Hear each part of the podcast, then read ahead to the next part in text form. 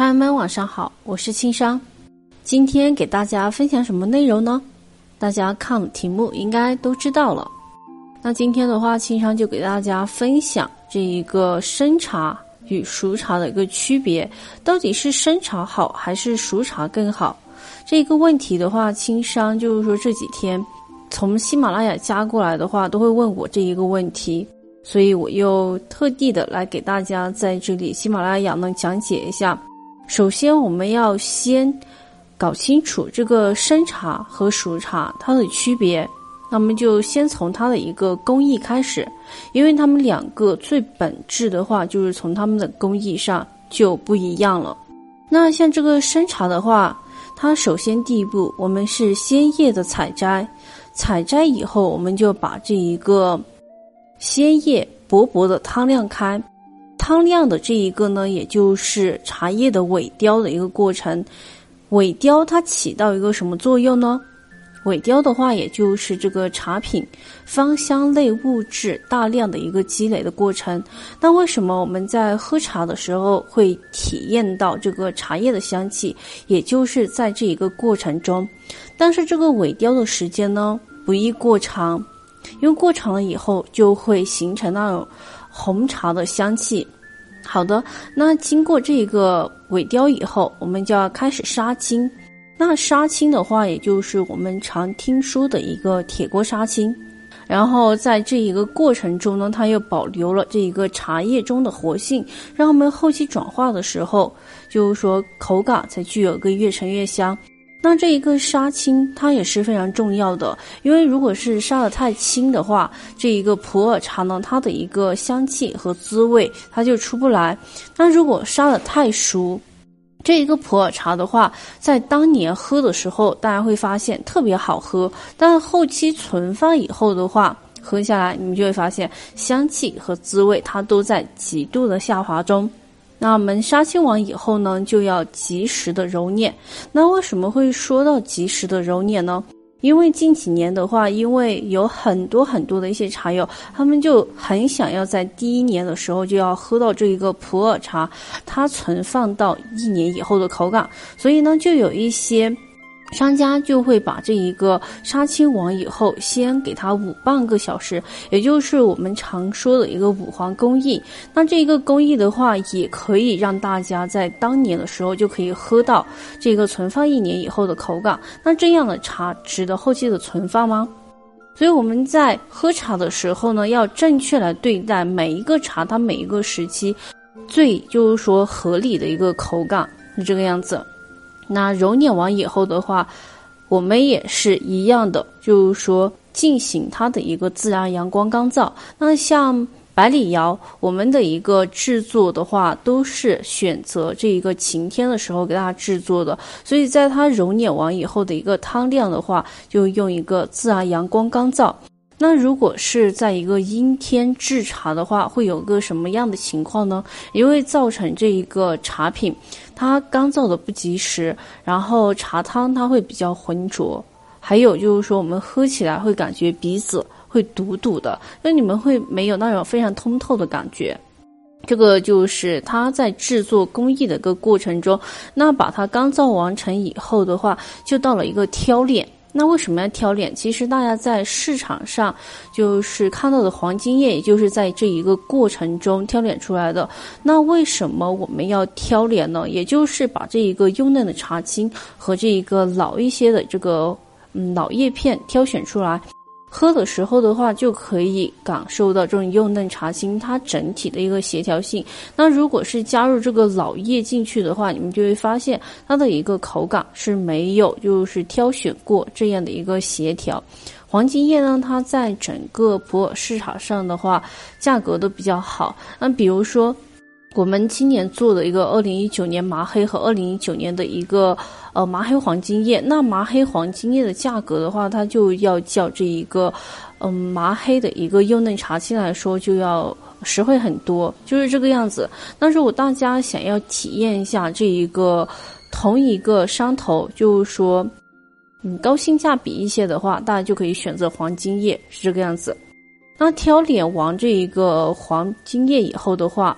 我们就要开始压制成这一个饼、坨、装这样的一个形态，然后就给大家呢分享出来。这个过程就是普洱生茶的一个，就是说制作工艺，它是这个样子的。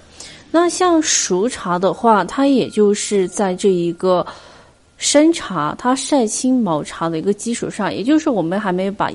生茶压制成饼之前的那一个形态的基础上的话，我们就要来发酵，洒水渥堆发酵这一个熟茶。那洒水渥堆发酵的这一个过程的话，它就会就是说积累很多的一些有益菌，所以我们在喝这一个熟茶的时候呢，会感觉到它要较这一个生茶来说，茶性要温和很多，喝起来呢，大家就会觉得很舒服，这个样子的体验。洒水渥堆发酵以后的话，一般呢就是说这一个大堆发酵，它发酵的时间会比较长一些；小堆离地轻发酵呢，它又会缩短在传统大堆发酵的一半这样的一个时间。那如果有有就是关于这一个熟茶的传统大堆发酵和这一个小堆离地轻发酵的问题，想要咨询经商的话，大家可以加我的一个个人号 b。H y 九九八八六六，b h y 九九八八六六，然后呢，在这个微信上可以问轻商。好的，那我们就继续我们这一个话题。那评判一款茶好与不好的话，至少我们要从两个方面来选择。第一个呢，就是这一款茶是否是你自己喜欢的一个口感，因为并不是越贵越好，也并不是说别人。觉得好的你就一定觉得好，这样的一个嗯，就是说意思。第二个呢，我们要从健康的一个就效果上来说，生茶和熟茶是非常容易区分的。那随便从它的一个外观，还有它的汤色、口感，任何一个方面都可以明显的区分出来。难的就是怎么辨别这一款茶是不是一款适合自己的茶品。那我觉得的话，就我个人认为。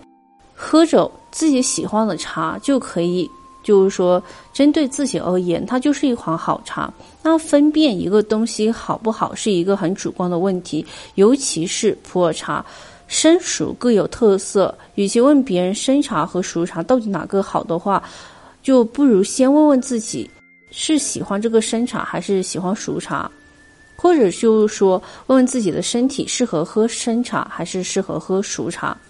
那像五年以下陈期的生茶的话，它茶性会微寒，最明显的表现就是肠胃不好的人呢，喝了会比较容易胃痛。那比如说这一个胃痛的情况的话，其实大家合理的喝茶的话也还好，就不要喝当年的新生茶就可以了，一定不要空腹喝茶。像这个生茶，它年份比较新的话，多推荐大家在这个中午的时候喝，它口感会更好，香气滋味整体的体验也会更好很多。那五年以上陈期的生茶的话，它茶性基本已经是转为就是比较温和的。十年以上的老生茶的话，我们说它已经基本达到了一个非常好的一个点。那我们现在的话，可以去品饮它，啊，它也不会对身体造成就是说一些负面影响，又是正常的一个合理的饮用的话。生茶的口感它比较鲜爽刺激，尤其是当年的一个新茶。根据新茶友的一个反馈的话，生茶的一个接受度它要高。生茶最常见的一个香气有花香、果香、蜜香，滋味苦涩生津，后半部分的话甜润可口。那生茶它有什么样的一个效果呢？就是它清凉解火，春夏喝生茶解暑，还能够提神醒脑。在工作期间喝生茶的话是可以提神的，也有降压和这一个减肥的一个效果。但是生茶它的一个刺激性呢会比较强一些，比较适合年轻人。那如果是呃你就是说这一个年龄比较上上一些的话，我们可以选择这一个。就是说年份比较老一些的一个生茶品饮，相比较于生茶来说的话，熟茶就比较温和了。当熟茶的口感部分，新茶有反馈呢，刚开始会不太习惯，喝上几次呢，大家就会慢慢的适应，而且说不定还能够因此就爱上这一个熟茶。熟茶的滋味呢，它确实是比较有特点的，就是甜润甘醇，喝过之后呢，整个嘴巴也会非常的舒服。那新发酵的一个熟茶，它茶性会比较，就是说热一些，喝多了它会比较容易上火。如果是胃寒体质，可以多喝一点熟茶。熟茶对于这个暖胃健胃的一个效果是非常明显的。如果容易上火的话，尽量选择三年以上陈期的熟茶。有三五年陈期的熟茶呢，它茶性已经是非常温和了。从这个医学保健方面来说的话，是建议茶友们多喝熟茶的，尤其是老年人，因为熟茶最明显的一个效果，除了这个养胃健胃，还有消食解腻，以及是降三高啊。老人就是说饭后适量喝一点熟茶，对身体还。是有很大的好处了。好了，那今天的一个内容呢，就分享到这里。如果大家有关于这一个普洱茶冲泡、品鉴、储存等等一些干货知识，想要和青山一起探讨交流的话，可以添加我的个人微信号 b h y 九九八八六六 b h y 九九八八六六。交流学习，每晚八点我都会在淘宝直播，感兴趣的茶友可以到淘宝搜索店铺“百里瑶”官方店，就可以找到我。